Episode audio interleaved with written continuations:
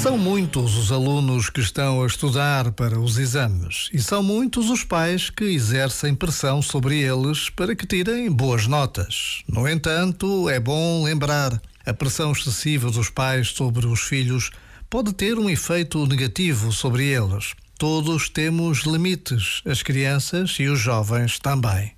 É importante os pais reconhecerem isto e aceitarem as dificuldades e os insucessos dos filhos, ainda que se empenhem em ajudá-los e até em puxar por eles. É este o alerta deixado por alguns psicólogos. Já agora, vale a pena pensar nisto. Este momento está disponível em podcast no site e na app.